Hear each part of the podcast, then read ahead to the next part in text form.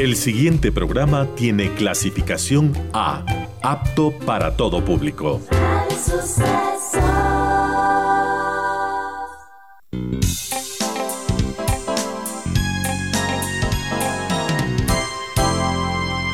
Advertencia. Este programa puede crear dependencia. Dependencia de la buena música, del comentario oportuno, del momento poético de las voces que siempre tienen algo que decir. Aquí se unen la música y la palabra, con cierto sentido.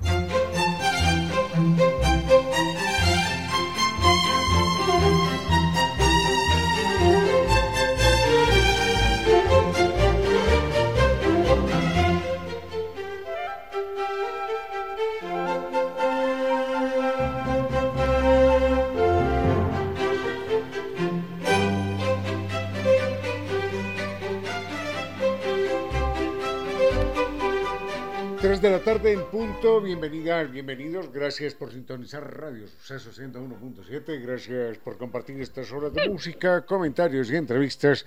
Y ojalá, ojalá al final de la jornada, como siempre, podamos imaginar con estos favores que la fantasía nos hace, podamos imaginar que hemos rendido un real, justo y merecido, merecidísimo homenaje a la inteligencia, a la sensibilidad, a la autoestima, a la confianza, a la alegría de vivir siempre, siempre, a las ganas de luchar de todos, donde quiera que nos encontremos, a las ganas de luchar por una vida más digna en lo individual y en lo colectivo. Y en esa tarea de cada tarde, de cada jornada, de manera generosa, inteligente, leal, nos acompañan ustedes con sus correos, mensajes y contactos en estas direcciones, las siguientes redes sociales.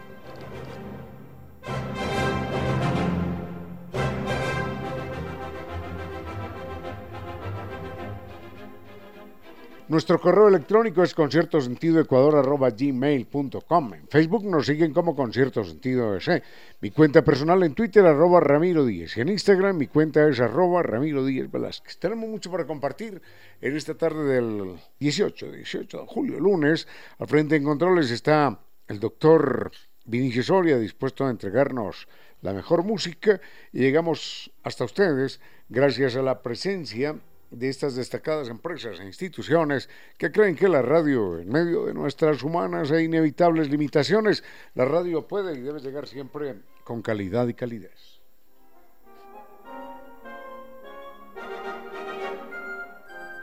Nos acompaña Kibli de Nova Técnica, que es la solución definitiva con garantía de por vida a los problemas de humedad por capilaridad ascendente, problemas económicos porque la propiedad se valoriza, porque hay que incurrir en mil gastos que nunca tienen fin, y problemas también de salud porque crea ambientes enfermizos. Así que recuerde, recuerde el mail es ecuador.novatecnica.com, la página www.novatecnica.com y dos teléfonos 098 2600 588 y 098 81 85 798.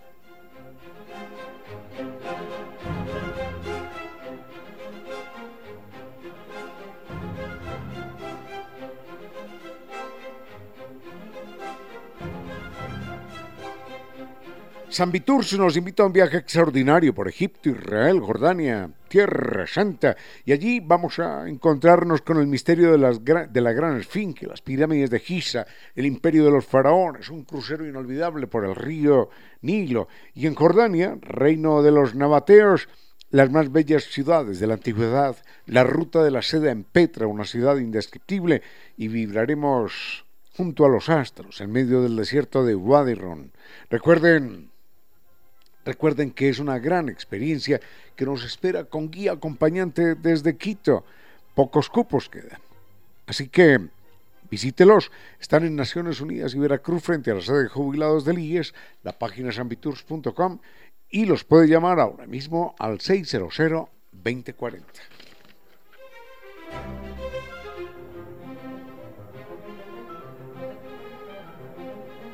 Si usted está en estado loading, bueno, su computador, su equipo, su, línea de Internet, es el momento de, una opción inteligente, un Internet seguro de ultra alta velocidad. Recuerde el Internet tricampeón de los Speed Test Awards. el internet campeón de los speed test awards es NetLife. Entre en la página netlife.es o llame al 3920 000. Y un viaje verdaderamente extraordinario, pero ya por la gastronomía, por la memoria, por la identidad, por los sabores y los saberes de nuestro país, es Costa Sierra. Restaurante exquisito, delicioso, con la gastronomía ecuatoriana en su máximo esplendor. Recuerden Costa Sierra, las exquisiteces de la costa, las delicias de la sierra, en un lugar muy, muy agradable, allí en la zona, en la zona de la pradera. Recuerden, frente, frente a Flaxo. El teléfono para sus reservaciones. Ah, pero es importante recordar que atienden de martes a domingo. De martes a domingo entre las 11 de la mañana y las 5 de la tarde. Y a partir del 20, vamos a confirmar esto, a partir del 20 de este mes, entonces atenderán desde las 8 y media de la mañana para que podamos tener allí desayunos de trabajo, desayunos de negocios. Las reservaciones en el teléfono 098 311 02 22. Tenemos mucho para compartir en esta tarde. Uy, temas, temas variados, distintos. Eh, tenemos mucho para compartir en esta tarde. Así que vayamos con música y volvemos en un momento. Don Santiago nos inaugura, nos inaugura con un reproche, con una pregunta. Dice que él siente que le quedamos debiendo algo de Charles Darwin la semana pasada. Bueno, eh, de Charles Darwin hemos hablado en algunas ocasiones, muchas, porque es un personaje eh, al que ustedes invitan, yo también lo invito por propia iniciativa, porque yo particularmente lo quiero, lo, admiro mucho, mucho lo admiro, porque, porque fue un personaje capaz de controlar sus miedos, sus emociones, sus, sus inseguridades. Basta señalar que él es, ya lo habíamos dicho, es un hombre que es capaz de guardarse un gran, un gran descubrimiento científico durante 35 años. Eh, es decir, es un tipo que se controla demasiado. Ahora, lo hace porque teme ofender a mucha gente alrededor, teme ofender a la sociedad de aquel entonces, teme ofender a su esposa, que le decía, por favor, no, si esto es verdad, no lo digas. Bueno, pero finalmente termina haciéndolo cuando ve que el señor Wallace eh, ha coincidido con él eh, en los descubrimientos sobre el problema evolutivo. Y don Santiago nos pregunta, ¿qué otros aportes tiene Charles Darwin? Bueno, con ese solo hubiera sido más que suficiente, ¿no? Absolutamente. Descubrir que todas las especies tenemos un tronco común, un antepasado común, es ya un, aporte verdaderamente extraordinario. Pero eh, la inquietud de Charles Darwin como investigador, como científico, nunca, nunca se detuvo. Eh, basta recordar, por ejemplo, que escribe un libro solo sobre insectos. Escribe otro libro solo sobre insectos y, orquídeas. Escribe otro libro, esto, esto es extraordinario, sobre lombrices. Y uno dirá, pero bueno, ¿qué importancia tienen las lombrices? Mm, Charles Darwin eh, había descubierto que una lombriz produce al día, miren esto, una lombriz produce al día el doble de su peso en humus. Es decir, el doble de su peso lo, lo convierte todos los días, comiendo basura, basura, basura, mm, desechos, convierte su peso dos veces, lo convierte en abono. Y, Charles Darwin eh, señala lo que lo que todavía no se ha descubierto, bueno, lo que, a lo que no se le presta atención. Y es que las lombrices son la solución, la gran solución al problema de la agricultura en nuestro país y en el mundo. Se siguen envenenando la tierra y los alimentos y el agua y el mar y, y finalmente en toda esa cadena trófica terminamos nosotros obviamente contaminados porque estamos en la cúspide de la pirámide alimentaria. Entonces terminamos comiéndonos finalmente todos los tóxicos que los demás animales se comen. Cuando, cuando le disparamos eh, pesticida a un insecto, sí, sí, matamos al insecto. Pero ese pesticida termina después en los otros animales, termina en las plantas, termina en la hierba. ese pesticida termina vía hierba en, el cuerpo de la vaca, nos devoramos la vaca. El pesticida que no se alcanzan a comer los animales se va por el agua. Eso termina algún día en el mar. No es que, no es que se acaba ahí, no, no, no. Usted suelta una gota de agua aquí en Quito y esa gota de agua tarde o temprano, tarde o temprano, llegará a una corriente, a una corriente de agua. Y esa corriente de agua tarde o temprano llegará al mar y allí alguna vez ese pesticida será devorado por un pez. Será absorbido por un pez y algún día ese pesticida de ese pez llegará a la mesa de alguien en cualquier parte del mundo, en Quito también, por supuesto. Así que la cadena trófica es una cadena cerrada. Y, cuando él habla de, las, de las eh, lombrices como solución al problema de la agricultura, del abono, una solución orgánica, científica, biológica, sin contraindicaciones, sin efectos colaterales, sin repercusiones negativas, está diciendo una verdad que que hoy no se atiende. Bueno, así que cuando uno se pone a mirar los, los aportes de, Charles Darwin, caramba, que, que no tienen, no tienen límite y cada uno es más importante que el otro. Hay una segunda pregunta sobre la ciencia, pero la respondemos enseguida porque es un poquitín más larga. Solamente mm, quería agregar algo que siento que vale la pena mencionarse, eh, y es eh, derivado del comentario anterior sobre las lombrices, eh, animalitos humildes a los que nadie, absolutamente nadie les presta atención, salvo en algunas comunidades campesinas, rurales, por allá los campesinos todavía saben que son fundamentales las lombrices y tienen algún criaderito de lombrices en algún rinconcito de la huerta. Bueno, son tan importantes las lombrices que en Italia, por ejemplo, existe una asociación nacional de lombricultores, una asociación nacional de criadores de lombrices. Y son, son tan importantes como los criadores de, de, de vacas o de cualquier otro animal tienen peso, tienen una organización eh, institucional, tienen, tienen voz ante el gobierno, legislan para ellos. ¿Por qué? Porque son fundamentales para la, para la salud de la tierra. Y si hablamos de la salud de la tierra, no estamos hablando de una cosa por allá tirada en cualquier... No, la salud de la tierra es nuestra salud, es nuestra vida. Entonces, es muy bello. Cuando nos bajamos de esa camioneta de la soberbia humana y decimos, bueno, hermana lombriz, en tus manos deposito mi futuro, en tus manos deposito mi alimento, en tus manos deposito el bienestar, en tus manos deposito la salud, en tus manos deposito lo que ha de ser de este planeta también, dado que nosotros lo estamos manejando tan mal. Si se extinguieran las, las lombrices, se acabaría la vida en la Tierra. Simplemente es eso. Si nos extinguimos los humanos, estarían felices las demás especies.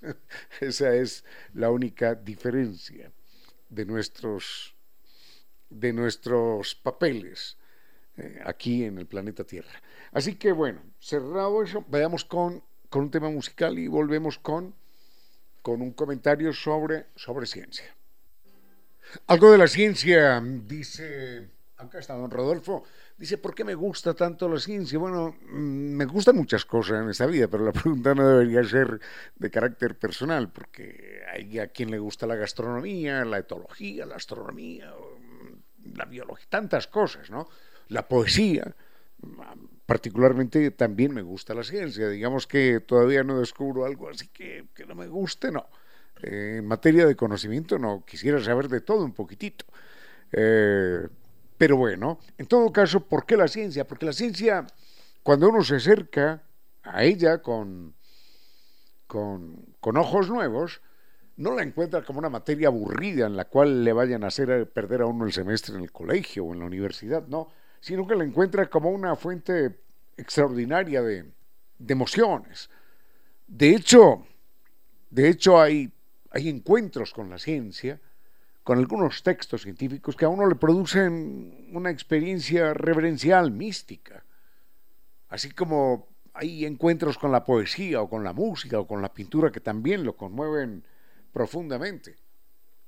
Cuando le preguntaban a, Carl Sagan eh, cuál había sido el más grande científico del mundo, él coincidía, por ejemplo, con Stephen Hawking y coincidía también con Albert Einstein. Y todos coincidían con un señor inglés, jovencito inglés, que se llamó Isaac Newton. Este, este muchachito, si se quiere, tenía una educación precaria, pero es de lejos, de lejos, el gran genio en la historia de la humanidad. Y uno se pregunta a un muchachito del año 1600 en Inglaterra, por allá, sin internet, sin escuelas, sin información, sin bibliotecas, sin grandes avances de la ciencia. Ese muchachito nos permite saber cosas como estas, por ejemplo. Usted que me está escuchando y Vinicio, que está aquí al frente, y yo, yo no sé, yo no sabría nunca, no, no sabría nunca de qué están hechas las estrellas, de qué están hechas. De hecho, había un, filósofo que decía, el ser humano sabrá alguna vez todo en la vida, absolutamente todo, pero no podrá saber nunca de qué están hechas las estrellas. Bueno, ese filósofo con toda su filosofía, su sabiduría estaba, estaba equivocado. Primero porque hoy, hoy sabemos que no podremos saberlo todo, pero además sí sabemos de qué están hechas las estrellas. Pero hombre, hombre, ¿de qué están hechas las estrellas? ¿Cómo vamos a saber aquí de qué están hechas las estrellas? Enseguida les explico de qué manera. Isaac Newton, a los 17 años, establece, establece algo tan, tan importante. 17 años, hombre. Y establece algo tan importante como para saber de qué están hechas las estrellas. Sí, sí, ya sabemos que de hidrógeno, sí, de hidrógeno, pero además de muchas otras cosas más. Y sabemos hoy en qué proporción esos elementos están en esta estrella o en tal otra. Eso gracias a Newton. Enseguida vemos algo.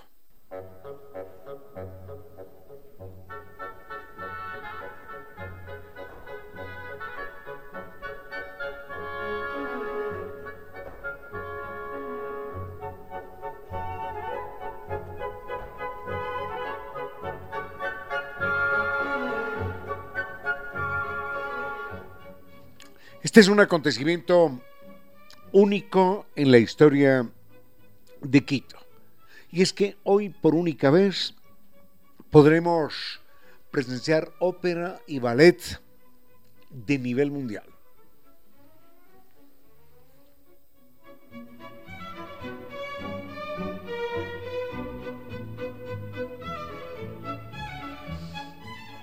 Eso que está sonando al fondo es eh, el lago de los cisnes. Ese ballet famoso, además, lo podremos apreciar conjuntamente con el ballet eh, Don Quijote. Y en ópera seremos testigos de dos, eh, de dos óperas monumentales en la historia. Aida, de Verdi, que es una obra que él eh, mm, la compone para inaugurar el canal de Suez en Egipto a finales del siglo XIX y otra obra monumental de Georges Bizet, el gran compositor francés. Esta obra, particularmente mm, Carmen, de, de Georges Bizet, es la obra más reconocida y más interpretada en todo el mundo, en todo el mundo. Así que hoy lo vamos a ver, pero además con actores, con artistas, con solistas que vienen de la Ópera Nacional de Egipto, de Italia, de Alemania, de Francia, de de Argentina, de Colombia, de Ucrania, de Alemania, decía también. Bueno, esto es una verdadera maravilla, es, un espectáculo único, único en la historia del país. Quien quiera después volver a ver algo parecido tendrá que viajar al Cairo, a Londres, a París, no sé, a Milán, a Roma, porque, porque esto no se repite. Recuerden, recuerden que esto, esto es una vez en la vida y no se vuelve a repetir. Los, los boletos los pueden conseguir separar en estos dos teléfonos, anótenlos porque no habrá una segunda oportunidad. 099 191 5002 o el 099 895 3788. Esos son los dos teléfonos. Están en la venta en Cafetería Esmelate y Centro Comercial Plaza del Rancho, acá en Quito. Hoy, único día, Teatro San Gabriel, 8.30 de la noche. No dejen pasar esta oportunidad porque, como dice García Márquez en 100 años de soledad, no habrá una segunda oportunidad sobre la faz de la tierra. Allá nos vamos a ver porque esto es un espectáculo que yo particularmente tampoco, tampoco me lo quiero perder, por ningún motivo. Los boletos, hay que decir, esto es importante, están desde 40 dólares. Pero hay que tener en cuenta que se pueden pagar en entradas a cuatro meses, cuatro meses, sin intereses, con la tarjeta de crédito Produbanco. Existen todas las medidas de bioseguridad. Ah, vayamos con música y volvemos.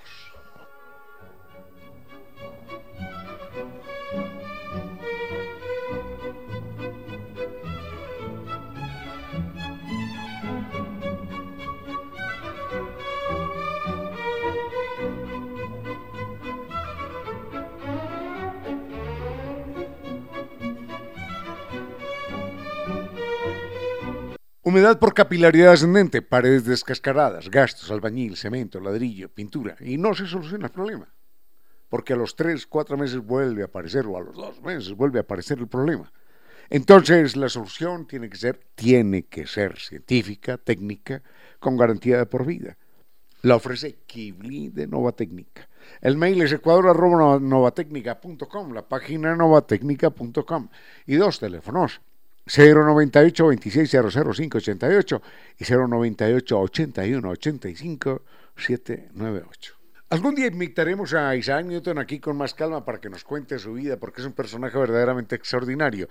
Era, bueno, tenía Asperger, tenía otros conflictos emocionales, bueno, complicados, pero en todo caso, mm, cuando se da la, una gran peste en Londres, él escapa escapa hacia el campo para, para, no morir, ¿no? Había que escapar de Londres, que era un lugar apestado y apestoso, porque, porque bueno, ¿para qué vamos a entrar en detalle? La gente, la gente, la gente para caminar por las calles se tapaba la nariz, pero no para contagiar o no contagiar, no, no, sino para, para evitar los olores. Dicen Londres olía y no, y no a ámbar. Así que la peste se extendió rápidamente y Newton tiene 16 años. Cuando lo mandan al campo, dice, yo me voy de acá porque no me quiero morir. Y antes de tomar una carroza que lo saque de Londres, encuentra en un puesto de, de libros, ahí tirados sobre la vereda, había libros de historia, de santos, de cualquier cosa, y él decide llevarse un libro que es elemental, era un libro que tenía dos mil años de antigüedad, de haberse escrito. Creo, no sé. Podemos buscar Euclides. ¿De cuándo es Euclides? Digamos que tenía 1500, 2000 años de edad. No sé. No, más, más de 1500. En todo caso, los principios, ¿de, de cuándo es Euclides? El libro se llama Los principios de Euclides. Y son los principios básicos de la geometría. Eso, nada más que eso. Y él elige ese libro por encima de libros de novelas, de poesía, de cuentos, de historia, de santos y cosas por el estilo, que era lo que, lo que más se consumía. Él, ese jovencito, con ese libro, metido por allá en medio de la soledad, en un año, es capaz de de desarrollar algo que hoy le sigue dando el dolor de cabeza a, los estudiantes de bachillerato y pierden el bachillerato muchas veces por eso. Cálculo integral y el cálculo diferencial después.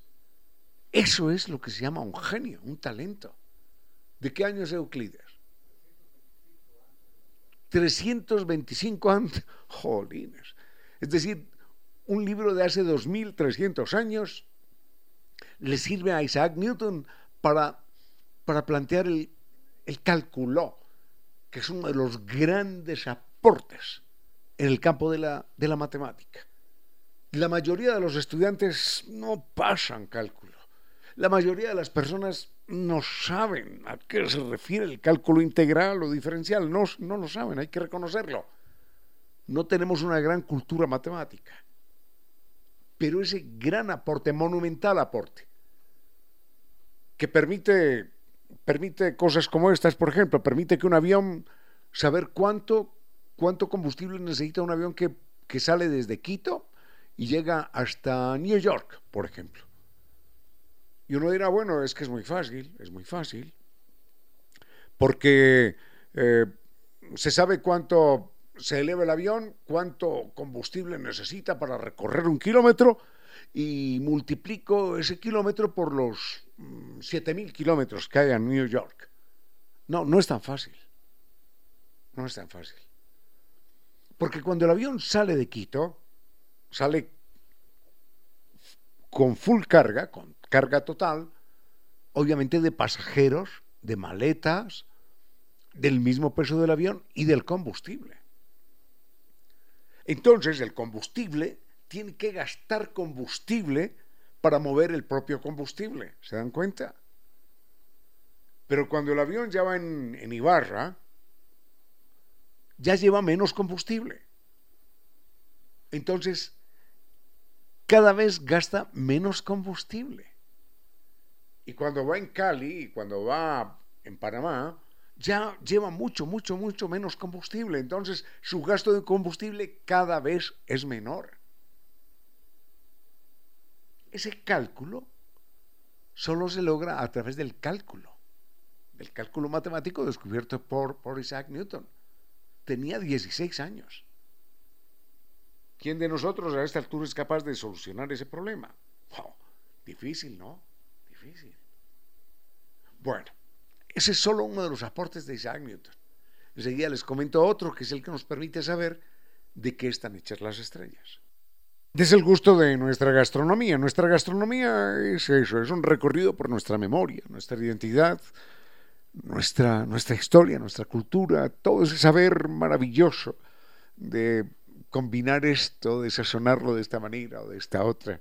Es una verdadera, una verdadera obra maestra cada plato nuestro desde la costa hasta la sierra, y lo sabemos. Por eso, ah, en esta época de, ojalá nadie se ofenda, de comida chatarra, eh, Costa Sierra es un icono, es un restaurante verdaderamente estupendo, porque tiene, tiene eso, la recuperación de nuestra memoria, de nuestra identidad, de algo tan sagrado como es la gastronomía en la memoria de los pueblos. Costa Sierra está en el sector de la pradera, atiende de martes a domingo, desde las 11 de la mañana hasta las 5 de la tarde, exquisito lugar, sazón perfecta, todo impecable, no hay, no hay nada, nada, nada que, que uno diga mejor, no, mejor que abrieran todos los días, sí, pero bueno, pero ya, ya, ya pronto lo harán. Por lo pronto recuerden Costa Sierra para sus reservaciones de martes a domingo. Es el teléfono 098 311 0222, allí frente a Flaxo.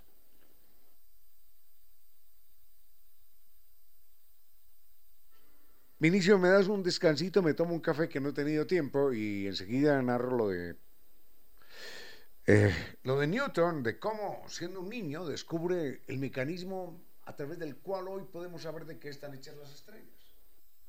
Veamos lo que hace Isaac Newton cuando tiene 16, 17 años casi pierde la vista porque él se metía palillos y cucharas por la parte del ojo mm, que limita con, con el lado, con, la parte externa, ¿no? Y movía y movía su ojo de manera artificial para ver de qué manera se alteraba la visión. Y veía luces y veía... Entonces se preguntaba, ¿qué es esto? ¿Qué es esto? Estudiando la luz, estudiando la visión humana. ¿Saben lo que es uno meterse una cuchara por aquí, por, por, por la parte más externa del ojo y empezar a mover el globo ocular de manera de manera más o menos enloquecida intentando saber qué es lo que qué es lo que pasa con la visión. Hasta allá llegaba la curiosidad científica de Isaac Newton. Hasta allá llegaba. Entonces investigando la luz él un día mm, se construye una cámara oscura se construye un bueno cierra todas las ventanas todas las rendijas y endijas que había en un cuarto, queda en total oscuridad y permite que la luz del sol pase por un agujero pequeñito y se proyecte contra una pared que tiene enfrente. Descubre entonces que ese rayo de luz que pasa por ese pequeño agujero no se proyecta en la pared del frente como, como, un, como un puntito, no, que era lo, esperable es como si uno hace un disparo con un perdigón, pues por aquí cruza el perdigón y allá debe dejar la huella de un perdigón. Pero no. Este, este rayo de luz, al pasar por esa abertura mínima, se descomponía y trazaba una franja larga de los colores de distintos colores, donde aparecían todos los colores, el rojo, el azul, el amarillo, el verde, qué sé yo, pero no aparecía el violeta, pero, pero no, aparecía, no aparecía el color blanco. Entonces es Isaac Newton el primero que descubre que el color blanco de la luz que vemos todos los días, por suerte, ese color blanco de la luz es la sumatoria, es la composición de una serie de colores que integran el espectro de la luz y empieza a hacer investigaciones con esos distintos colores, con el rojo, el azul, el amarillo, el violeta, el qué sé yo, y, y establece las bases de la moderna, de la actual espectrografía. Ahora, la actual espectrografía, o es, bueno, o espectroscopía, ¿para qué nos sirve?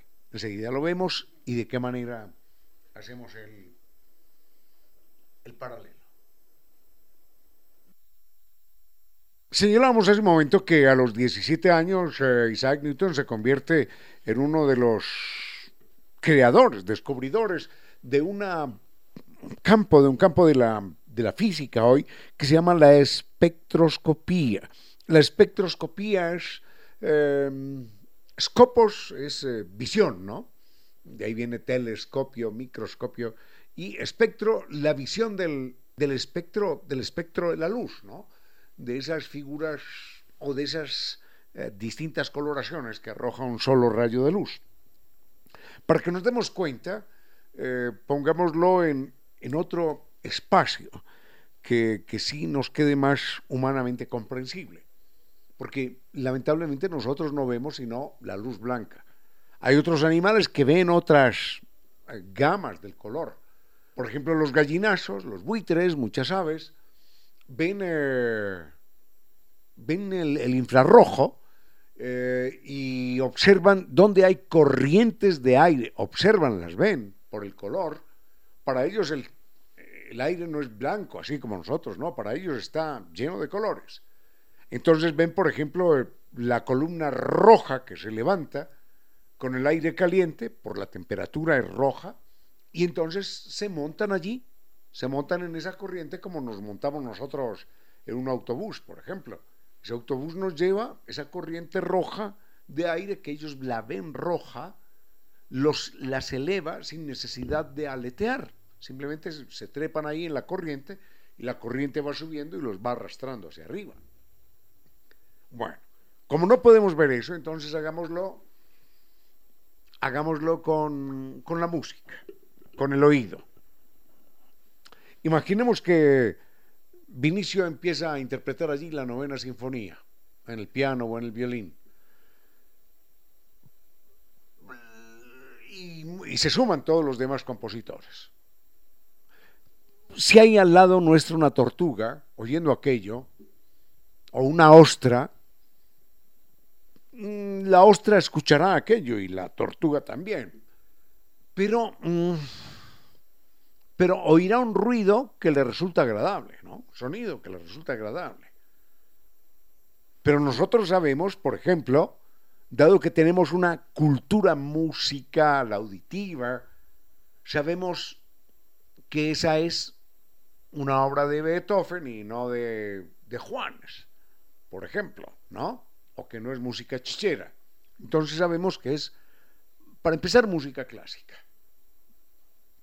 Si nuestros oídos están un poquitito más educados, nuestro cerebro, nuestra cultura musical, sabemos que es de Beethoven.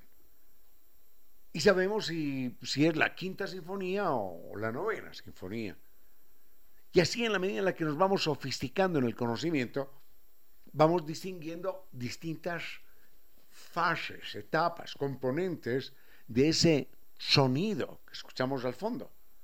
Para la, para la tortuga es, es un sonido más no le dice nada. Para nosotros es Beethoven, la quinta sinfonía. Para, para, muchas personas dice, eso que suena ahí es el violín, eso que suena es el piano. Entonces, mm, no solo eso, sino que un músico dice, ese violín está interpretando estas notas, estas notas. Ese piano está interpretando estas otras. Y el fagot, por ejemplo, si acaso interviene, o la flauta, está interviniendo con estas otras notas. Eso lo sabe un músico, un músico profesional. Entonces los seres humanos hemos creado unos aparatos que son espectrógrafos o espectroscopios, que nos dicen exactamente qué es la luz que llega hasta nuestros ojos. El ojo ve la estrellita allí, pip, pip, y nada más que eso. Pero un espectroscopio, espectrógrafo, entonces distingue de dónde viene esa luz. Así como distinguimos de dónde viene ese sonido, si de un piano o de un violín, el espectrógrafo descubre de dónde viene esa luz. Si del hidrógeno, si del hierro, si del oro, si de mm, otros metales que existan en la, en la estrella. Entonces se le coloca una, para decirlo de alguna manera, una placa fotográfica a esa luz. Y cada una de esas luces dice, hola, ¿qué tal? Yo soy hierro. Hola, ¿qué tal? Yo soy hidrógeno. Hola, ¿qué tal? Yo soy helio. Hola, ¿qué tal? Yo soy cobre. Yo soy magnesio. Hola, ¿qué tal? Yo soy esta sustancia. Así como en una orquesta nos dice, hola, ¿qué tal? Yo soy el violín y lo distinguimos. Pero el ojo humano no es capaz de eso, una estrella, pero sí un aparato inventado por los seres humanos a partir del descubrimiento de Isaac Newton. Entonces, por eso podemos saber lo que parece increíble. Por eso podemos saber de qué están hechas las estrellas. Y no solamente de qué están hechas las estrellas, podemos saber también cuántos años tienen, algunos milloncejos más, milloncejos menos, cuántos años tienen y cuántos también tienen de vida, antes de convertirse en gigantes rojas y en morir. Vayamos con música y volvemos en un momento. Egipto, Israel, Jordania, eso es lo que nos espera. Tierra Santa, una verdadera maravilla de viaje para, para no olvidar nunca. En Egipto, por ejemplo, la Gran Esfinge, las pirámides de, de Giza, el imperio de los faraones, un crucero por el río Nilo. En Jordania, el reino de los nabateos, pueblo extraordinario, las más bellas ciudades de la antigüedad, la ruta de la seda en Petra, una ciudad que hay que ver, hay que conocer y después vivir una experiencia que no tiene como repetirse, que es eh, una noche ahí con los astros, encima de nuestros ojos, millones y millones y millones de estrellas, La Vía Láctea se ve perfectamente en el desierto de Wadi. Esto es una experiencia a la que invita San Tours con guía acompañante desde Quito. Recuerden, octubre, octubre de este año. Están en Naciones Unidas y Veracruz frente a la sede de jubilados del IES. La página es sambitours.com y el teléfono es, dése ese gusto, dése ese viaje, el teléfono es 600-2040. don Gabriel, don Gabriel nos dice que, que, que le quedé viendo de las hormigas. Bueno, por supuesto, por supuesto. Le recomiendo que se lea un libro de, Mauricio Metterling, Maurice, Maurice, Maurice Metterling, un escritor belga, premio Nobel de Literatura en 1920, sobre las hormigas. Y tiene otro sobre las abejas, y otro sobre las termitas, y sobre las flores, en fin. Pero leas el de las hormigas, porque allí va a quedar absolutamente deslumbrado con estos bichitos maravillosos. Le garantizo que nunca más en su vida, nunca más, será capaz de matar una hormiga. Pero incapaz total. Así que enseguida le cuento algo más de las hormigas. Cirano, cuando hablamos de Cirano hay que recordar que el origen de Cirano se remonta a un pequeñito rincón de la Dordoña que está al suroeste de Francia. Allí durante más de un siglo, 120, 130 años, la familia Elie eh, se dio el gusto, el trabajo también de transformar el trigo en harina y así nació una tradición panadera maravillosa que por suerte para nosotros, Monsieur René Elie trajo a. Y este mes de Francia, ulela, por supuesto, tan lleno de historias, se celebra, se celebra en Cirano, con sabores, con texturas, en forma de panes, como el brioche, el croissant y la baguette.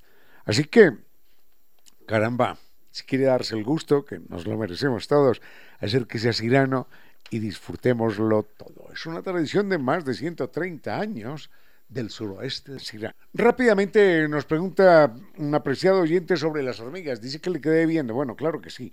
Lo que pasa es que el mundo de las hormigas es como el mundo de todos los animales. Lo que pasa es que nunca, nunca estamos sintonizados con la maravilla de la vida. El mundo de las hormigas es, es tan sorprendente que no cabría nunca en un solo programa. Hay que recordar que, al igual que nosotros los humanos, son vegetarianas, carnívoras, otras, otras son omnívoras, otras son nectívoras, solamente se alimentan del néctar, otras son melívoras, se alimentan solamente, que exquisita es, solamente se alimentan de, de la miel que producen otros animales, porque hay animales que producen secreciones dulces. Y entonces, se no, solamente, no solo las abejas, y se aprovechan de esos otros animales. Basta, basta señalar que las hormigas están aquí hace por lo menos, pero bajita la mano, algunos dicen 200 millones, pero por lo menos las hormigas están hace 100 millones de años. Ah, 150 millones de años. Los seres humanos estamos hace 140 mil años. Es decir, comparados con las hormigas, nosotros hemos estado una décima del 1% del tiempo. Una décima del 1%. Esto es verdaderamente abrumador. Se calcula, prometo a lo largo de esta semana hacer otros comentarios acerca de las hormigas, porque ese tema es apasionante se calcula que hoy conocemos unas 10.000 especies distintas. 10.000. Especies de seres humanos solamente uno, una, especie. Nosotros, sapiens sapiens. Imaginemos 10.000 especies distintas de hormigas, catalogadas, clasificadas. Y se calcula que existen otras 20.000 todavía, 20.000 por descubrir. Solamente señalemos este dato. En los bosques, en los bosques del mundo, un tercio del peso de los animales corresponde al peso de las hormigas. Usted se va a un bosque en Alemania o a un bosque en la Argentina, allá lejos, o en Australia, y un tercio del peso de los animales corresponde a las hormigas. Pero no solamente eso. Vayamos a la selva amazónica. En la selva amazónica, estos son datos que a uno lo dejan abrumado, las hormigas, solo las hormigas, si usted ha estado allá sabe cómo es esto, solo las hormigas pesan cuatro veces lo que pesan los mamíferos, los reptiles y los anfibios juntos. ¿Saben lo que es eso? ¿Saben lo que es juntar a todos los mamíferos, a todos los reptiles y a todos los anfibios en una balanza y que pesen apenas la cuarta parte de lo que pesan las hormigas? Y las hormigas tenían hace 100 millones de años, 150 millones de años, ya tenían ciudades enormes, ciudades de kilómetros. ¿Saben lo que es una ciudad de kilómetros para una hormiga? Una hormiga, un, cuadrado de, de 3 kilómetros por 3 kilómetros. Un solo hormiguero. Eso en el ser humano es como si, como si una ciudad nuestra mm, llegara desde Miami hasta, hasta Buenos Aires. Ese es el equivalente. Pero no solo eso, sino que ordenadas, todas disciplinadas, todas sometidas a leyes que nadie viola, todas controladas por una inteligencia central que no sabemos, que no sabemos cómo, cómo se transmite, pero se transmite. Si esto no es asombroso, a veces nos pasamos la vida, ¿y cómo será la inteligencia extraterrestre? Pero piense primero en la inteligencia terrestre, hombre. Piense en eso primero. Y va a quedar sorprendido. Vayamos con un tema musical pequeñito, porque tenemos un entrevistado en México que nos habla en náhuatl, en un momento, en náhuatl. Recuerden que hemos eh, estado invitando a lo largo de estos días mm, al concurso del Día del Libro y de la Rosa, al cual invita Casal, Casal Catalá Quito. Y eh, este concurso está abierto no solamente al castellano, sino también al catalán, al occitano, a las lenguas nativas nuestras ecuatorianas y también al náhuatl. Y cuando decimos el náhuatl, pero bueno, allá México, náhuatl, bueno, sucede que nosotros hablamos náhuatl. Si a mí me invitan a, a la tienda y me dicen, eh, vaya y compre cacahuetes, chocolate, tomate, aguacate y chocolate, Estoy hablando náhuatl. Porque todas esas palabras, cacahuete, tomate, chocolate, mm, ya me hicieron confundir aquí, aguacate, en fin, todas esas palabras son palabras náhuatl. Es una palabra, es una, una lengua extraordinariamente bella, pero no solamente bella, sino una lengua viva es una verdadera maravilla estar uno en un pueblecito mexicano, por allá, en cualquier parte, y escuchar que la gente está hablando náhuatl. Y tenemos el gusto de tener a un queridísimo amigo aquí, mexicano, bueno, aquí, aquí a la distancia, al alcance de la mano, al alcance de una llamada telefónica, que es Rogelio Hernández. Rogelio Hernández es un profesor mexicano que habla náhuatl y es ganador ¿No hay, no hay señal todavía? A ver, quiero Estamos intentando conectar con, con, él. ¿Cómo? Estamos intentando conectar con él. Está en un pueblo en México. Soy Cristian Costa. ¿ah? Y estamos pendientes de poder hablar con, con Rogelio. Va a estar aquí. Ah, bueno, ojalá. Estamos intentando conectarnos con él. A veces la comunicación no funciona muy bien. Pero entonces, lo que no podemos es hacer. Ya, pero lo que no podemos es someter a la gente a Aquí, si puedo, no puedo, no puedo, no puedo. Vamos a darle continuidad al programa. Pongamos un tema musical, ¿sí? Eh, recordando que el tiempo, el plazo para la entrega de cuentos, de relatos, se vence este 23 de julio. Es decir, estamos a pocos días. Sí, sí, sí. Sobre esto mm, creo que vamos a tomar una decisión porque nos ha afectado realmente el paro que hubo. ¿Quisieras ampliarlo? Vamos a ampliarlo, sí, sí. Estoy casi seguro, vamos a hacer una reunión. Bueno, ya les puedo adelantar que lo vamos a ampliar. Ah, muy buena noticia. Sí, muy, sí, muy buena noticia, muy buena noticia. Yo no puedo participar porque yo soy jurado. Claro, eso sería ser juez y parte literalmente. Venga. Vayamos. No entiendo, ¿qué? Ah, tema musical y vuelve. Recuerdo a alguien que decía que cuando uno planifica algo y le sale todo perfecto fue porque se equivocó. Fue porque se equivocó en alguna parte. Bueno, eh, entonces eso es lo que nos ha pasado. Teníamos en este momento una conversación con Rogelio Hernández. Rogelio Hernández es un profesor mexicano que mm, además del castellano habla, habla náhuatl y es uno de los personajes más entusiastas, más motivados con la difusión de estas lenguas nativas que están vivas en México. Aquí en Ecuador hablamos de, de unas, creo que unas nueve, diez lenguas nativas que están vigentes. En México son 68 quizás y están todas absolutamente vivas. Claro, por el desarrollo del capitalismo y demás, y por la agresión cultural que estas minorías sufren, obviamente están golpeadas y ven disminuir su número y todo lo que se quiera, como aquí en Ecuador con el quicho también. Pero en todo caso, en México están extraordinariamente vivas. Todo esto para recordar que mm, el concurso, el concurso del Día del Libro y de la Rosa premió en Náhuatl al señor Rogelio Hernández en México, con el que queremos hablar. Si no es hoy, será en otro momento, porque sí queremos de todas maneras hablar con él.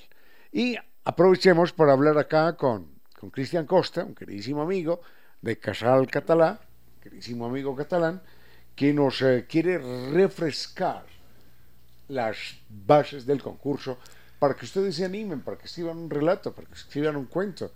Es, es muy fácil y es muy seductor. Adelante, maestro. Sí, muchísimas gracias, Ramiro, muchísimas gracias.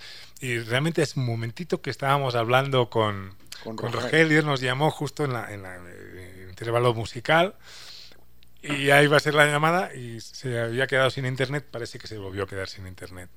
Está en un pueblo, pues, eh, en un, bueno, un pueblo allí capaz pues el internet la señal no, funciona muy bien no, funciona tan bien primero también agradecerte como auspiciante aquí con cierto sentido y a todas las organizaciones que, que pues organizan valga la redundancia el concurso no que están pues desde la UNESCO, la CIB, la Educación Bilingüe, que es principal, el Consejo Nacional por la Igualdad de Pueblos y Nacionalidades, el Casal Catalá también de Guayaquil, el Orfeo de México, y bueno, esas son organizaciones que están en el concurso en general. Las bases son, se puede participar en todas las lenguas indígenas de Ecuador, catalán, castellano, occitano, y pues náhuatl, eh, mijé y guañú. Pero bueno, basta, con que, con que, sea en castellano. Está convocado de forma internacional. Sí, sí. se puede participar en relato corto. Perdóname que, le haga una sugerencia. Para el próximo concurso, yo quiero sumar el guaraní.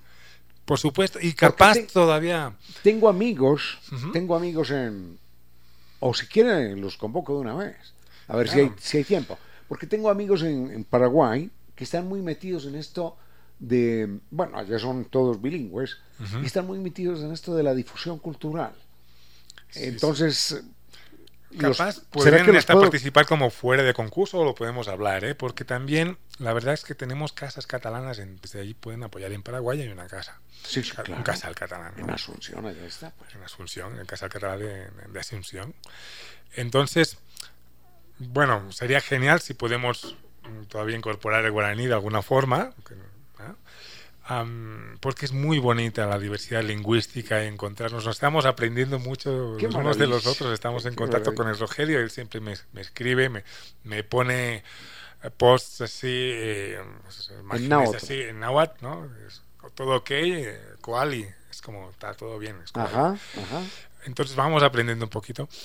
Pero en castellano y en las otras lenguas se puede participar en relato corto, que puede ser de ficción o no puede ser eh, una leyenda. puede ser un recuerdo personal. Puede ser un recuerdo personal. Cuando yo tenía mm, siete años, eh, recuerdo haber visto esto, esto. Es un relato. Ese es un relato. El cuento es lo que es ficción.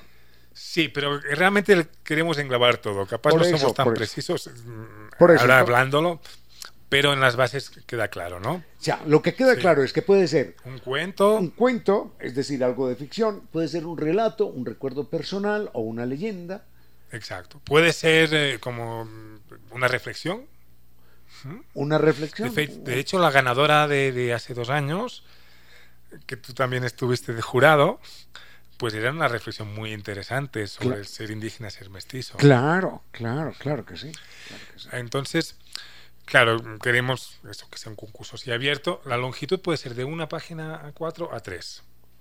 Y pueden enviar. A cuatro es el tamaño, ¿no? Es el tamaño. el número de palabras está especificado, pero en las bases, pero mm, es esta. La idea es esta, ¿eh? De uno a tres. De una a tres. De una a tres páginas. Doble espacio doble espacio. Estos detallitos, ahorita, mejor, antes de equivocarme, lo pueden consultar en, eh, la web del Casal Catalán de Quito. La web es Casal, Catal, Casalquito. Casalquito.cat. Eso, casalquito.cat. Ahí está especificado por número de, palabras. Cat como Cataluña o como gato. Como Cataluña. Casalquito.cat. Exactamente, ahí sí se van a acordar. Entonces, Además, claro, tienen que ser eh, obras que nos han presentado en otros concursos. También lo que es muy interesante es que se puede participar de forma oral, con una grabación de audio.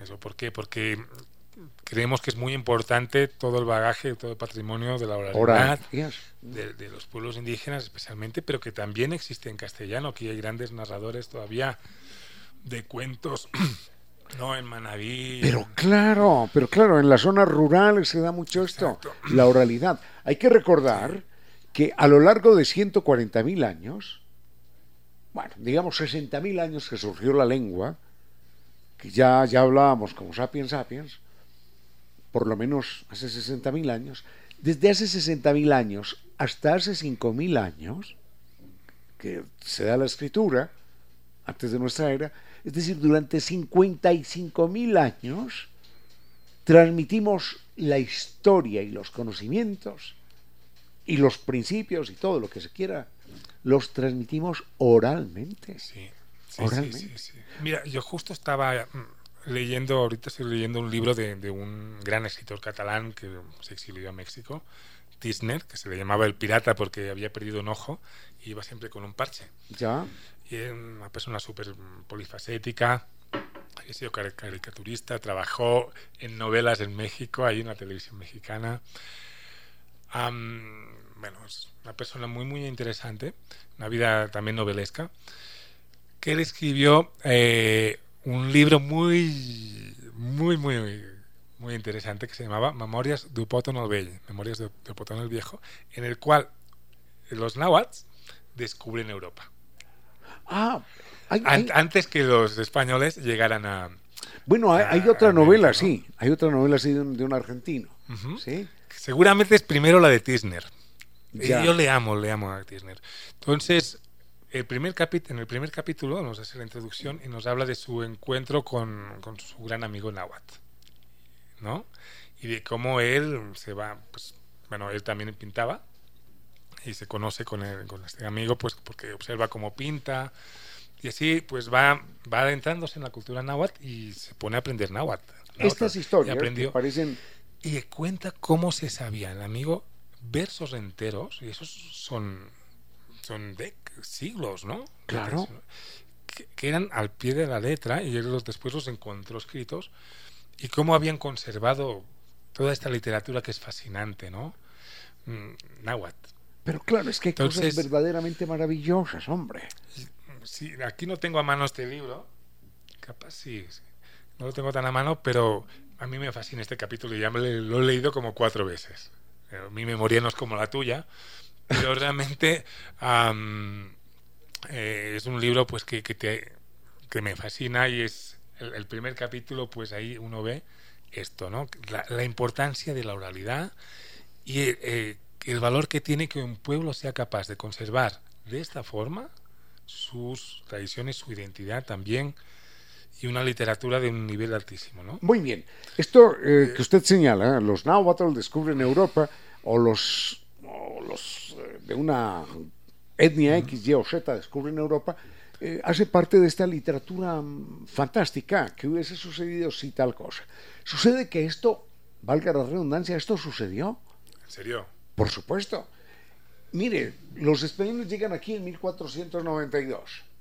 En 1442, es decir, 50 años atrás, hay un reporte de navegantes en Islas Canarias donde dicen, hemos encontrado una pequeña nave, una nao, una, nave, ellos no, conocían el nombre canoa, con seis individuos a bordo que vienen aullando, venían tomando agua de mar y entonces eso enloquece, venían aullando de pelo, de, cuerpos con color de la piel de este color, cabellos lisos, hablando una lengua extraña, delirantes, estaban delirando, porque cuando la gente toma agua de mar termina loca, porque el, riñón se estropea y los tóxicos pasan al cerebro. Entonces dice, los tuvimos durante varios días y uno de ellos sobrevivió un mes y finalmente murió. Entonces eran arrastrados, indígenas nuestros del Caribe, taínos quizás, arrastrados por una corriente marina y llegan hasta Canarias. Esto sucede en 1442. Pues esta expedición de, de la que habla Tisner en su libro, Memorias tu potón al vell, esta se sitúa también más o menos en esta época. ¿eh? Justo ahora Rogelio dice que tiene internet, pero creo que estamos al final. No, estamos al final, estamos al final. Eh, volveremos a coordinar, eh, Maese Hernández, para una entrevista con usted, porque hoy no, no pudo ser. Por lo pronto, quiero agradecer a Casal Catala Quito eh, por su presencia, a Rogelio Hernández en México, eh, su amistad, su trabajo por el idioma náhuatl, por la literatura en general, al doctor Vinicio Soria en Controles, que nos está escuchando, al doctor eh, Giovanni Córdoba, que nos está escuchando desde algún lugar del mundo. Río Janeiro, Acapulco, uno nunca sabe a dónde se va el hombre. Buena vida, buena vida. Oh, sí, en sus vacaciones. Y a doña Reina Victoria que empieza su vuelo de música y palabras. Rápidamente. Antes de ya terminar, terminar, recordarles pues que pueden participar que eh, todavía en el concurso, que van a tener más tiempo y que pueden encontrar las bases en la web del Casal, casalquito.cat, casalquito.cat. Y bueno, pues encantadísimos de recibir sus trabajos. Y los premios son 100 dólares para el ganador, publicación eh, impresa y audiovisual. Ya, casalquito.cat. Y agradezco a, a Casa el envío del libro de, de Honorato de Balzac, Alberto Safarus, maravillosa obra, y de su revista Rocinante. Ya las estaremos comentando mañana. No fue más por hoy, fuerte abrazo, los quiero mucho contra el tiempo, mil disculpas, hasta mañana.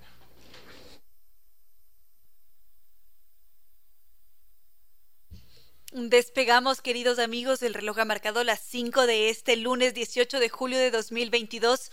Mucha alegría siempre recibiendo sus mensajes de Libravo junto con Edwin. Nos están escuchando, han visto una, una ardilla muy cerca de Tumbaco. Qué alegría tener esos encuentros con la naturaleza. Y en este vuelo de música y palabra contamos con más de un encuentro, un encuentro con la literatura, con los animales, justamente con el cerebro con tantos temas que ustedes nos sugieren. Además, sé también que está en sintonía Mónica Burgos. Muchísimas gracias.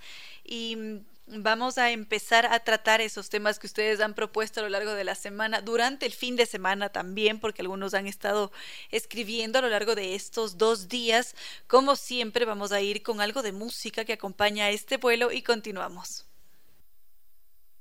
Ahora sí, vamos con sus propuestas. Francisco Rengel, quien nos escucha tarde a tarde desde su espacio de trabajo. Él mm, conduce en esta en el trole y nos decía si es que es posible conocer sobre paciente, la etimología de paciente. Con toda certeza muchos de nosotros hemos escuchado ya sobre este término, lo utilizamos en nuestro día a día cada vez que acudimos al doctor o quizás a terapia psicológica, nos llamamos a nosotros mismos pacientes. Y Francisco Rengel se preguntaba por el origen, así que lo vamos a conocer dentro de poco.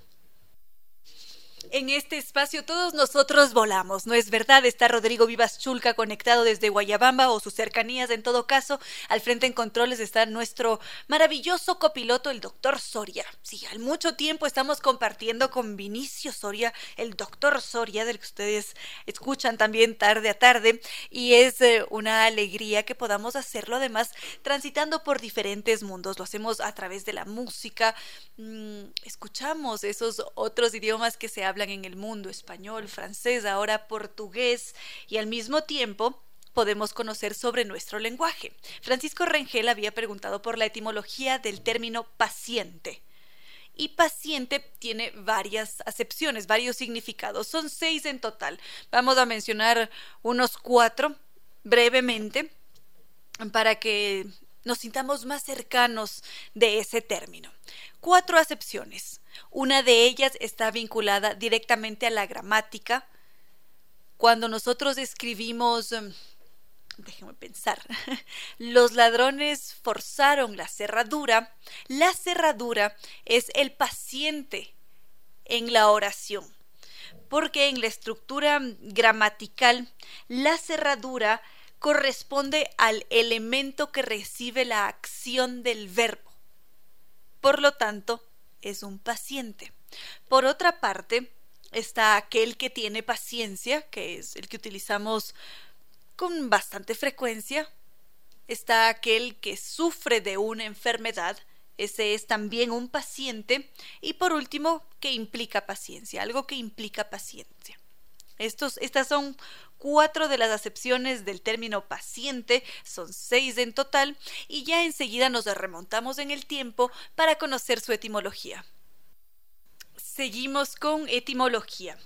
Paciente, ese era nuestro término de hoy. Nos íbamos a remontar en el tiempo para conocer su origen y este término mm, paciente proviene del latín pacientis o patientis, pacientis, que quiere decir el sufriente o el sufrido que está todavía ligada a la significación que le damos ahora como aquel que está sufriendo una, una enfermedad o aquel que está bajo atención médica también. A su vez, pacientis viene del verbo latín, por supuesto, que quiere decir sufrir, pati, sufrir. Ese es el origen, la raíz de este término.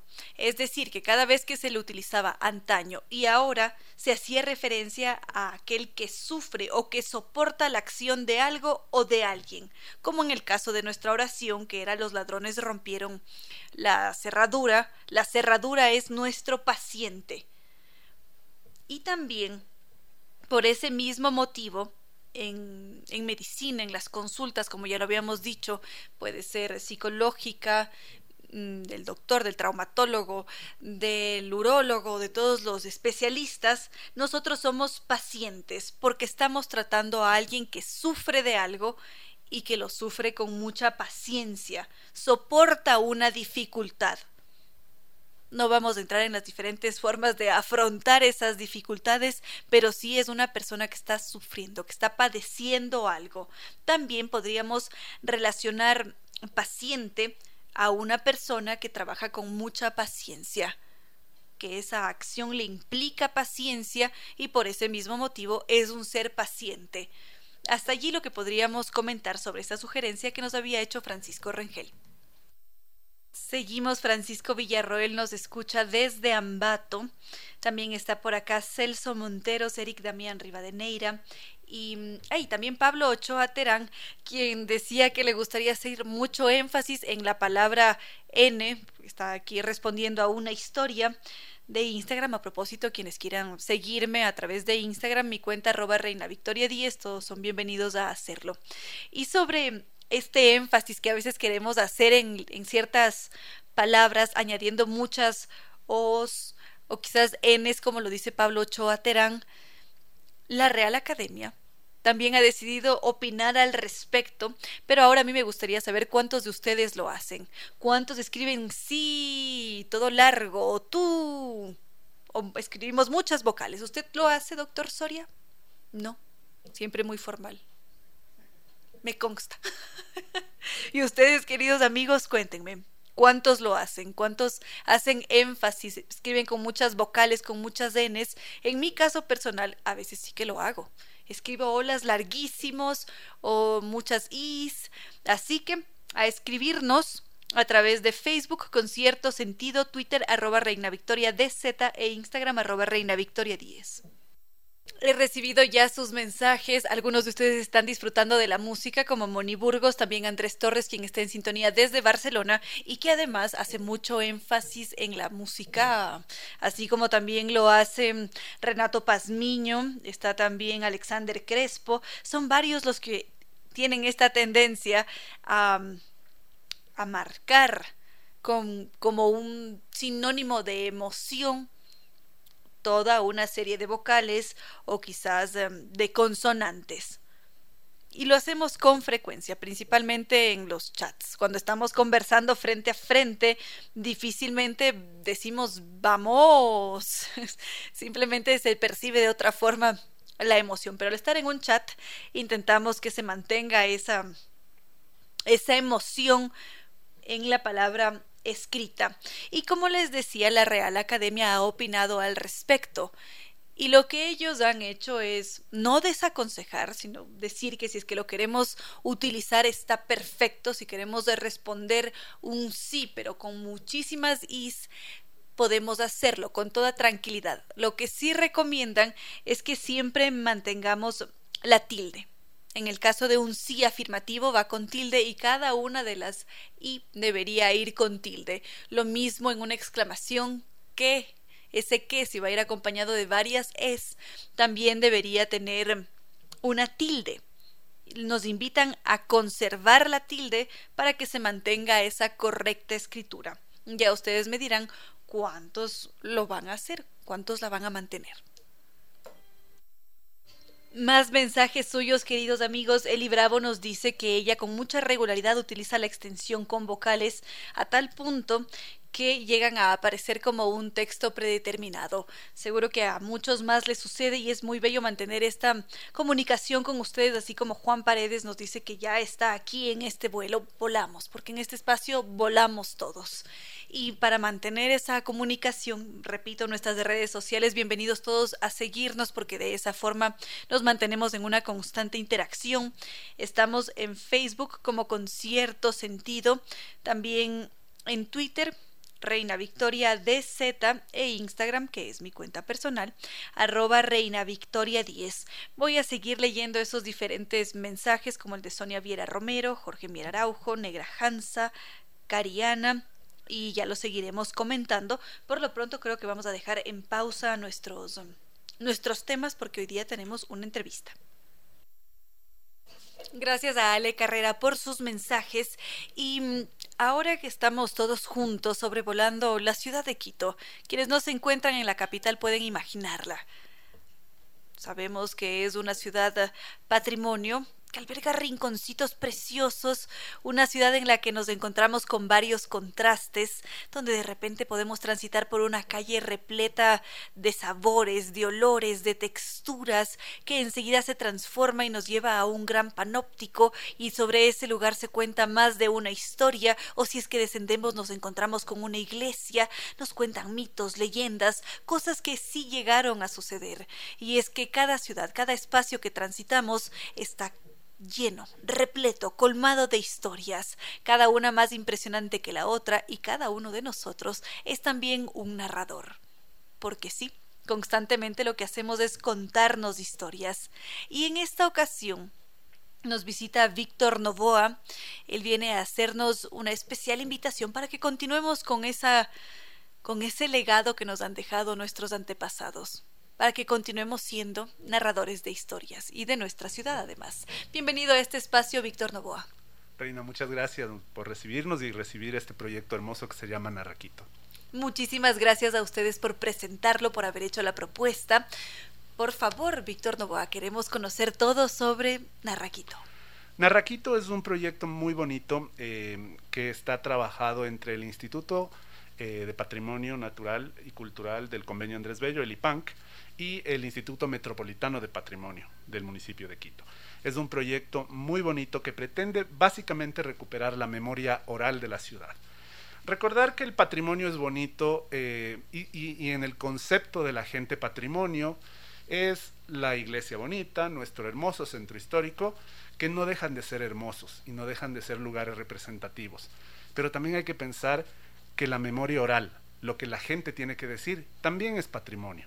Y eso es lo que pretendemos recuperar en este proyecto que se llama Narraquito. ¿Podríamos explicar por qué lo que cada uno de nosotros cuenta es también patrimonio, memoria histórica? Claro que sí. Eh, normalmente las historias que nosotros escuchamos son las historias que recibimos o que, o que los historiadores que pagaron los libros cuentan.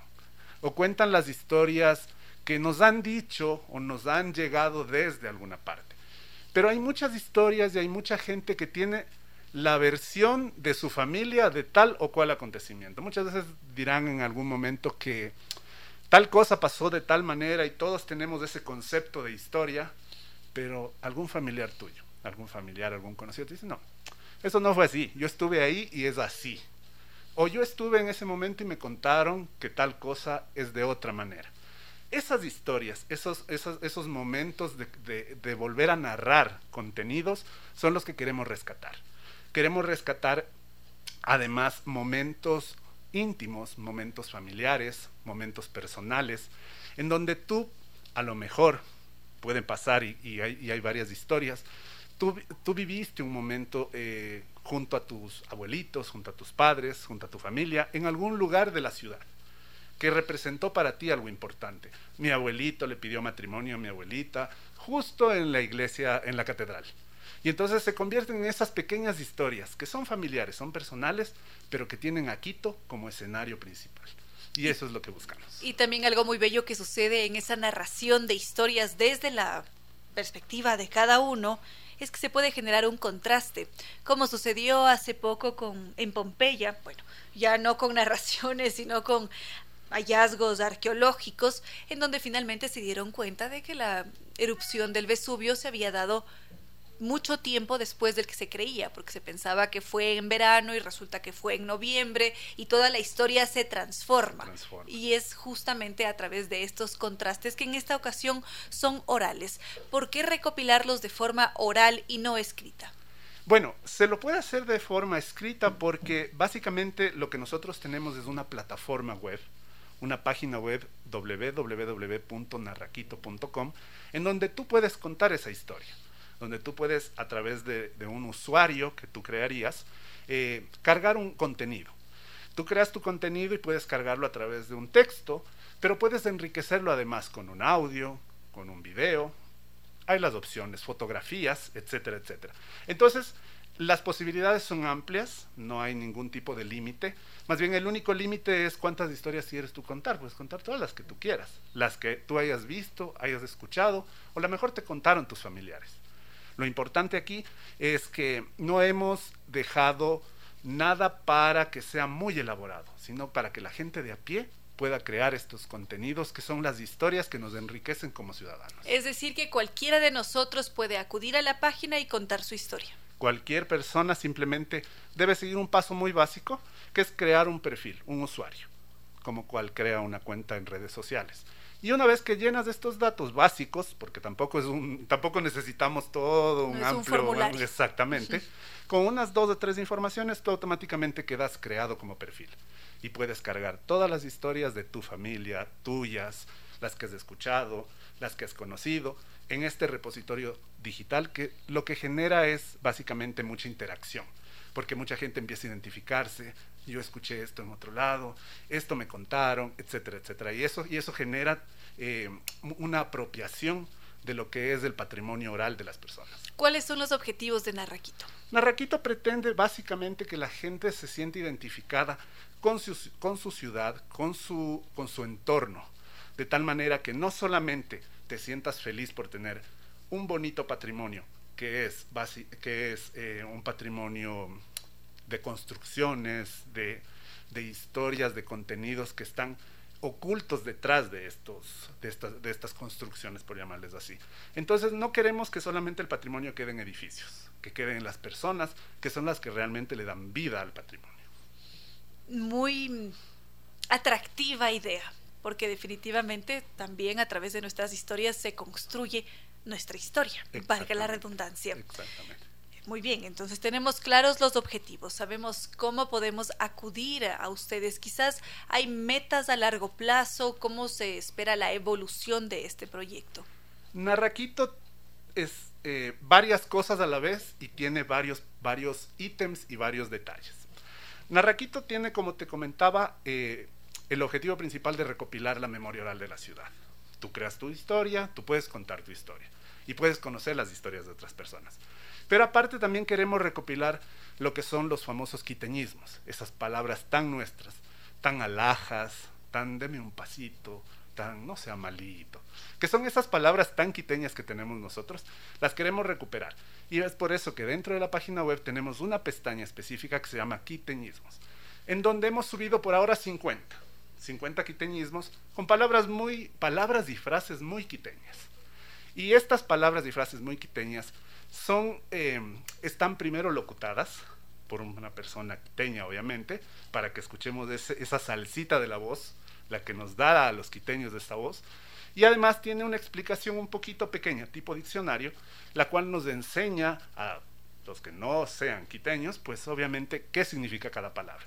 Pero no solamente nos hemos quedado con nosotros crear eso, tú también puedes crear tu propio quiteñismo. A lo mejor se nos pasaron palabras, frases que no podemos recordar inmediatamente, pero que tú las tienes anotadas. Entonces puedes también tú cargar a través de tu mismo usuario, no solo historias, también palabras, frases muy populares, muy típicas de tu familia y, del, y, de, la ciudad. Tenemos otras pestañas además de esta que se acaba de mencionar. Tenemos otra pestaña que se llama para profes. ¿Y qué tiene para profes de especial? Nosotros hemos querido que esto no se quede simplemente en visita la página web y nada más hemos diseñado unas fichas a cada una de las historias que hemos producido. Hemos producido nosotros a la interna del, proyecto una serie de 30 historias que están producidas en audio y en video. Pero estas 30 historias en audio y en video lo que han permitido es generar unas fichas de orientación metodológica. ¿Qué objetivo tienen estas? Cuando tú entras a la página y ves el video, tú, si eres un docente, puedes descargar una ficha y puedes con esta ficha hacer que tus estudiantes también vayan a su casa, recopilen esta información y puedan generar nuevas historias desde sus familias. Es decir, que es muy amplia y está pensada para diversos públicos. Es muy amplia, está pensada para diversos públicos, diversos objetivos, pero sobre todo, lo más importante, enriquecernos de contenidos, de esas historias. ¿Qué sucede con aquellos que mm, han superado cierta edad y que quizás tienen bastante resistencia a la hora de ingresar a un sitio web o que simplemente no tienen acceso a una computadora nos ha pasado, internet. Nos ha pasado bastante con respecto a que em, la gran mayoría de las personas de edad adulta, de adultos mayores que han querido participar del proyecto, han vinculado un poco más a su familia en este tema y han pedido a sus nietos, a sus familiares más cercanos que les ayuden cargando la información. La página es súper sencilla de usar y el repositorio de Cuenta tu historia es súper sencillo de cargar. Entonces muchos, muchos abuelitos, eh, hemos hecho 15, hemos hecho 4 o 5 mingas, no recuerdo exactamente, en varias parroquias. Y en las parroquias ha sido bastante complejo el hecho de encontrar personas que puedan manejar rápidamente la tecnología. Entonces les han pedido a sus nietos, a sus familiares, a sus sobrinos, a sus hijos, que les ayuden cargando esta información. Y eso también ha enriquecido mucho porque se ha empezado a motivar la oralidad entre familia. Y entonces el, abuelo le cuenta al nieto y el nieto feliz viene y carga la historia en la página. Es decir, no necesariamente se ha, se ha convertido en una barrera sino más bien en algo positivo para incentivar mucho más la carga de información. En buena hora, porque la palabra, el contarnos historias es sumamente importante. Además, somos narradores por naturaleza. Exacto. Recorrimos 15 parroquias de la ciudad de Quito este proyecto nació en el 2018, o sea, lo hicimos por primera vez en 2018 y fue importante porque lo hicimos en el centro histórico de Quito. Recopilamos historias como por ejemplo la famosa bala perdida que había en, los bajos de Carondelet, o también recopilamos historias como la persona que creaba los, ¿cómo les llamamos? Los, los trajes de niños Dios en el centro de Quito, em, varias historias. Eso fue en 2018. Este 2022 decidimos junto al IMP, preparar este nuevo, esta nueva etapa desde la gastronomía, desde, desde la historia, desde los sonidos. Y entonces logramos recorrer 15 parroquias de, Quito. Y en estas 15 parroquias, primero llevamos una van súper chévere, blandeada, preparada para esta ocasión. Y adentro era un estudio de, de audio. Y adentro llegábamos a cada una de las parroquias y la gente se subía, nos contaba sus historias. Todas esas historias están cargadas en la página de Narraquito. Y tienes una página web, tienes un canal de YouTube y tienes un canal en Spotify. Puedes escuchar todas las historias, puedes disfrutarlas. Si no quieres verlas, puedes oírlas. Es decir, logramos generar una interacción muy grande con la gente que se sintió identificada con cada una de estas historias, ya sea el sector, ya sea una parroquia o ya sea eh, una zona céntrica de la ciudad. Y por lo pronto solamente están centrados en Quito. Por lo pronto estamos centrados en Quito por ahora te puedo comentar que junto a, eh, que en realidad el, el IPANC como Instituto Iberoamericano está ya eh, trabajando el mismo proyecto, pero para la provincia de Manabí. Esperamos muy pronto tenerlo ya al aire, esperamos poderlo presentar, eh, pero ya estamos trabajando con Manabí este proyecto y por ahora estamos presentándolo a Quito y disfrutándolo en Quito. Bueno, por favor, podemos repetir en dónde los encontramos. Nos pueden encontrar en la página web www.narraquito.com. También pueden encontrarnos en, nuestras redes sociales, en Facebook, Twitter e Instagram como Narraquito. Clarísimo entonces. ¿Algo que añadir quizás, Víctor Novoa? Siempre eh, invitarles a que participen de este proyecto, a que recuerden que las historias son las que nos hacen lo que somos, que nos invitan a construir las personas que somos y que no dejen de contar cada una de sus anécdotas, porque después de esto, cuando ya alguien no cuenta algo, las historias mueren. La gente muere y las historias mueren. Queremos que las historias vivan a través del tiempo gracias a este repositorio. Que así sea entonces. Muchísimas gracias, Víctor Novoa, por haber compartido este espacio. Gracias a ti por recibirme y a la gente por visitar nuestra página. Estaba emocionadísima pensando que podíamos tratar más temas y el doctor Soria me hace caer en cuenta de que no vamos a alcanzar a hacerlo porque el reloj está a punto de marcar las seis. Así que vamos a escuchar otro tema musical y luego tendremos que despedirnos. Aterrizamos en esta realidad, queridos amigos, pero como podemos darnos licencia, dejamos que la imaginación siga volando, que vuele siempre por lo alto, que se imagine otros mundos, que nos cuente muchas historias, y así mañana nos volvemos a encontrar en un nuevo vuelo y nos contamos esas historias. ¿Qué les parece, queridos amigos? Redes sociales, Facebook con cierto sentido, Twitter arroba Reina Victoria DZ e Instagram arroba Reina Victoria 10. Gracias al doctor Soria que nos ha acompañado esta tarde. Qué alegría poder compartir juntos nuevamente. También gracias a nuestros queridos auspiciantes. Nova Técnica, la solución garantizada y de por vida a cualquier problema de la humedad. Ellos acuden a nuestro hogar, sitio de, de trabajo, el espacio que lo requiera, como lo haría un doctor hacen el respectivo diagnóstico, de esa forma ellos identifican qué tipo de humedad es y nos entregan una solución con garantía de por vida. Para contactarnos con ellos lo podemos hacer a través de los teléfonos 098 26 588 o 098 81 85 798. Su correo ecuador o la página web www.novatecnica.com. También estuvo con nosotros NetLife, que ha detectado que algunos de nosotros nos mantenemos en un estado loading, porque de repente estos loadings invaden las pantallas, no podemos jugar en línea, no terminamos de ver el largometraje, las páginas no se cargan y para salir de allí ha llegado el momento de descubrir el Internet seguro de ultra alta velocidad, que es también el Internet tricampeón de los Speed Test Awards. Su página web www.netlife.es o el teléfono 392 40 y también está con nosotros el restaurante Costa Sierra. Este es un espacio bellísimo en el corazón de Quito. Ellos están ahí en la pradera E747 y podemos degustar diferentes platos. Una fritada, cazuela, hornado. También hay caldo de patas, un pollo, no, un pollo, no, pavo en salsa de vino. Una de las especialidades de la casa es el seco de chivo y por supuesto la chicha de arroz y una torta de maqueño que hay que probarla, queridos amigos. Para hacer pedidos o reservaciones lo podemos hacer a través del teléfono 098 311 0222. Restaurante Costa y Sierra con, que son unos expertos en cocina ecuatoriana por más de 20 años, están allí en su nuevo local en la pradera E747 y también Estuvo con nosotros Zambi Tours, que nos invitan a hacer un maravilloso recorrido para el alma. Arrancamos en Egipto, pasamos a Israel, pasamos por Jordania, recorremos estos espacios históricos como la Gran Esfinge, pirámides de Giza, Gran Imperio de los Faraones. Nos dejamos encantar por un crucero por el Nilo. En Jordania, en cambio, empezamos a transitar por esas bellas ciudades de la antigüedad, pasamos por la ruta de seda en Petra, vamos a vibrar junto a los astros en medio del desierto de Wadi Rum y esta gran experiencia de nuestras vidas nos espera en la salida grupal que será en octubre de 2022 con guía acompañante desde Quito. Quedan ya muy pocos cupos, así que podemos llamar ahora mismo en Quito al 620-40 o si no visitarlos en las Naciones Unidas y Veracruz frente a la sede de jubilados del IES o su página web www.sambitours.com.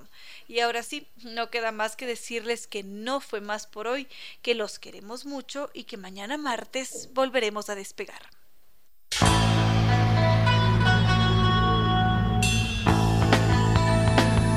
Como dicen, es cierto que en la vida no hay casualidades.